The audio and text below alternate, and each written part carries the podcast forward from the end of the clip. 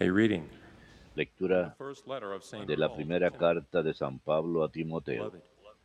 Querido hermano, Esto es lo que tienes que enseñar y recomendar. Si alguno enseña otra cosa distinta sin atenerse a las sanas palabras de nuestro Señor Jesucristo y a la doctrina que armoniza con la piedad, es un orgulloso y un ignorante que padece la enfermedad de plantear cuestiones inútiles y discutir atendiendo solo a las palabras.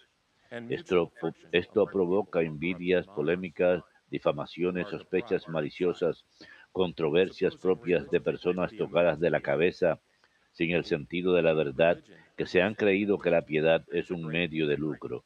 En verdad que la religión es una ganancia, cuando uno se contenta con poco.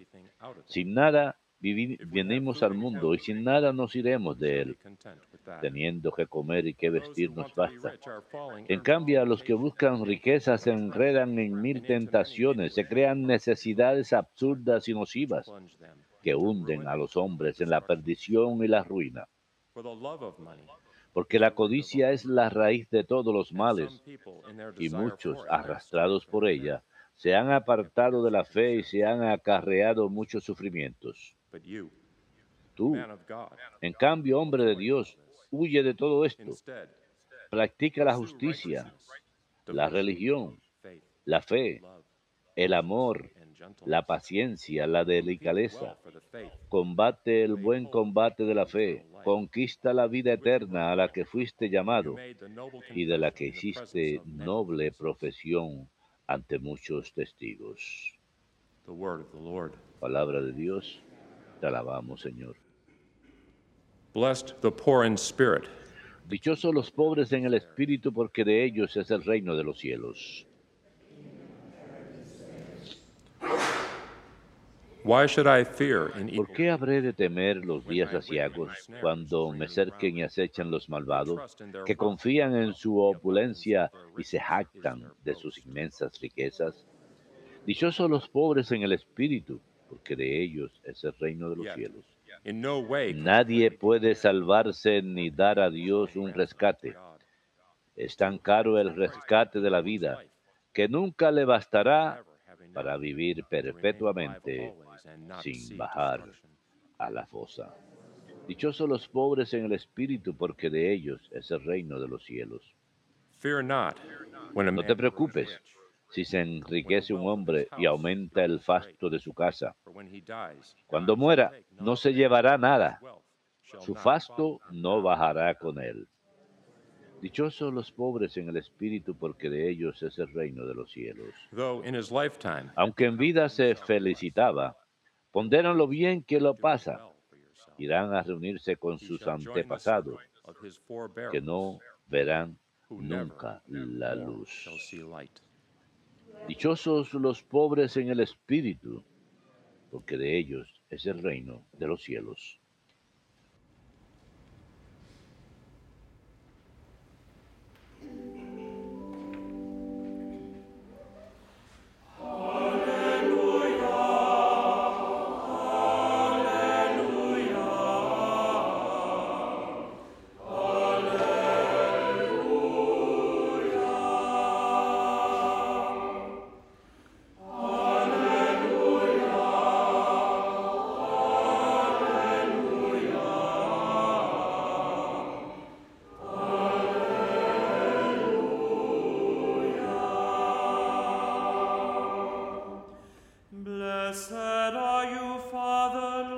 Yo te alabo, Padre, Señor del cielo y de la tierra, porque has revelado los misterios del reino a la gente sencilla.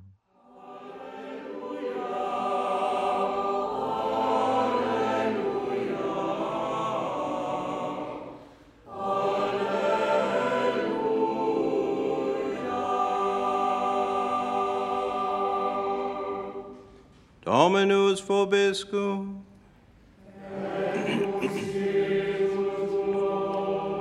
Lectio Sancti Evangelii secundum Lucum.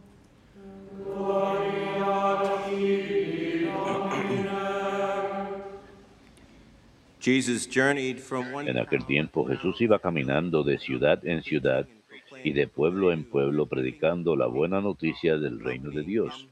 Lo acompañaban los doce y algunas mujeres que él había curado de malos espíritus y enfermedades. María, la Magdalena, de la que había salido siete demonios. Juana, mujer de Cusa, intendente de Herodes, Susana y otras muchas que le ayudaban con sus bienes.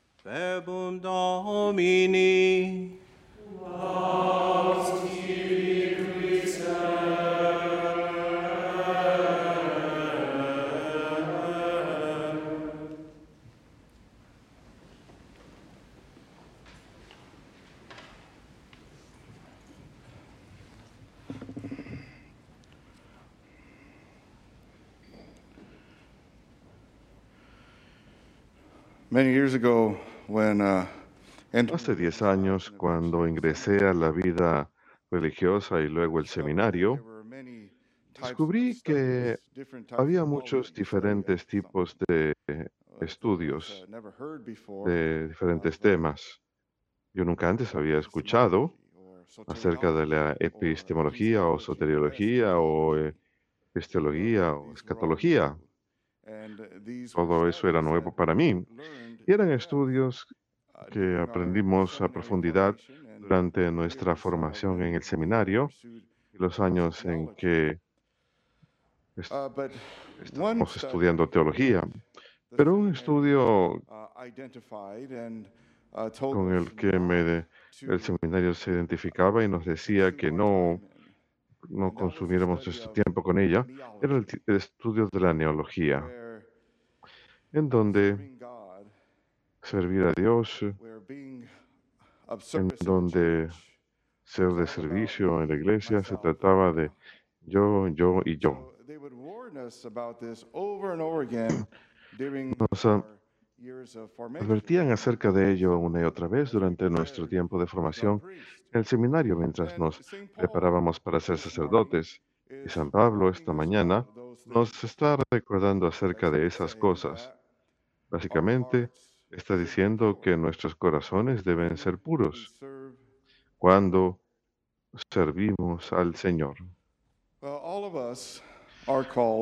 Todos nosotros estamos llamados a servir a Dios en cierta forma. Hay algunos que, por supuesto, toman el escenario, son oradores, maestros, evangelizadores, catequistas. Hay aquellos que trabajan en el servicio a Dios. Diferentes cosas. Dios nos ha dado mucho talento, nos ha dado muchos talentos y dones para poner a su servicio. Y todos debemos estar algo.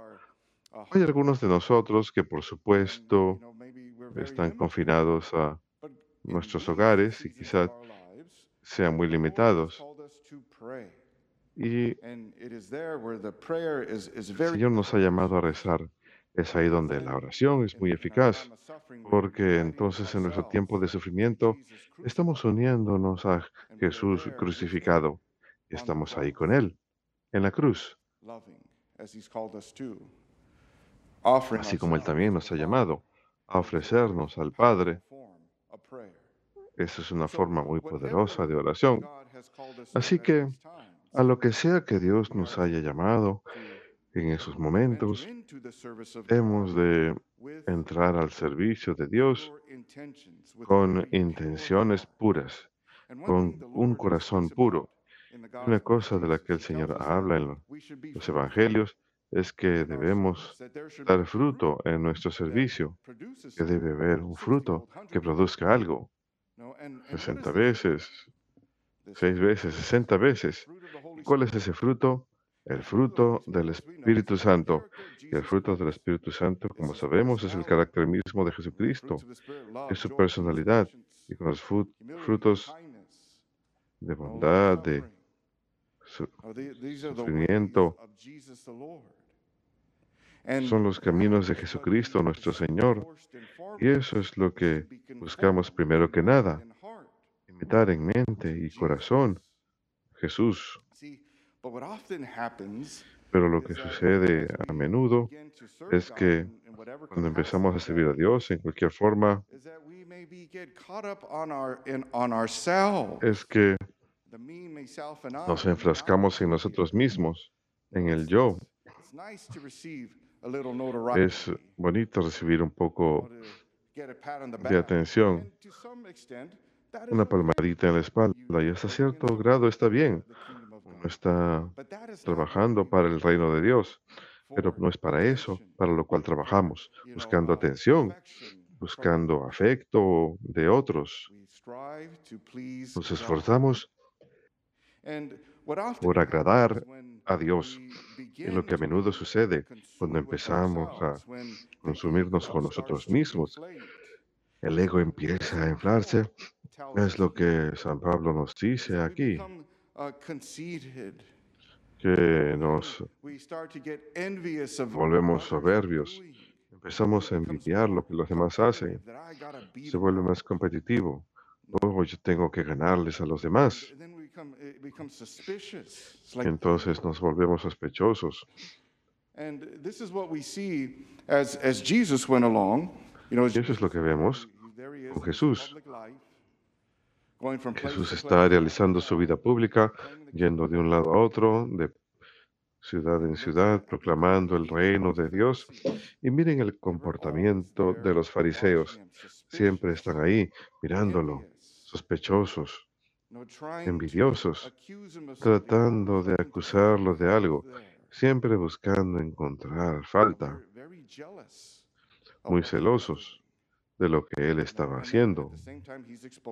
Y al mismo tiempo él los está exponiendo a ellos y sus faltas. Así pues hacían todo para tratar de destruirlo. Y a menudo es bueno confesarse, pero al confesarse hay que prepararnos para examinar nuestra conciencia. Eso es algo que deberíamos estar haciendo todos los días. La vida religiosa lo hacemos a diario, un par de veces al día. Es parte de nuestra vida diaria, examinar nuestras conciencias. Donde me equivoqué, examinando los diez mandamientos, diciendo, he caído en alguna parte, en algún pecado capital, soberbia, la codicia, la lujuria, la envidia, el celo, el asesinato o algo así. ¿Dónde está mi corazón? Examinarlo a diario. Es importante mirar a Jesús. Nuestras vidas deben reflejar a Jesucristo. Y cuando hacemos eso podemos ver que aquí estamos. Ha dado fruto. A muchos de nosotros que estamos llamados y no estamos viviendo sirviendo al Señor, quizás trabajando para alguna organización de la iglesia o en alguna parroquia. Nuevamente, uno ha de empezar eso con pureza de corazón, diciendo, esto es por Jesucristo. Y sí, está bien ser ambicioso, aprender más, enriquecernos con más conocimiento, especialmente en nuestro oficio en particular, pero también hay que pensar en la intención otra vez. ¿Estamos haciendo esto por el Señor? ¿Estamos haciendo esto por los demás? Como Jesús, quien vino y no, no a ser, no a ser servido, sino a servir y dar su vida en rescate por muchos. Para eso debemos estar usando nuestros talentos para dar a los demás. Y como dice el Salmo, realmente ser pobres de espíritu, conscientes que todo lo que tenemos proviene del Señor, todo don bueno y perfecto proviene de Dios. Aquí está, el Señor me hizo para conocerlo, amarlo y servirlo.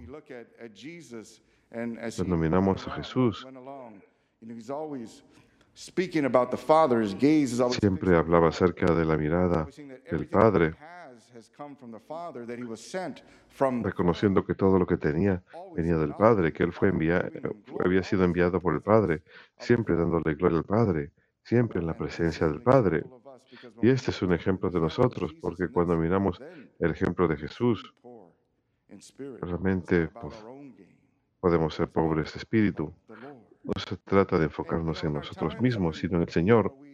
Y hay veces en las que estamos sirviendo al Señor y a menudo hay ocasiones en que tenemos que ser sacrificados, tenemos que creer en Dios, en las cosas grandes. A veces es posible que utilicemos medios, métodos malos para hacer eso, para tratar de captar la atención de las personas señalando las faltas de, de otros.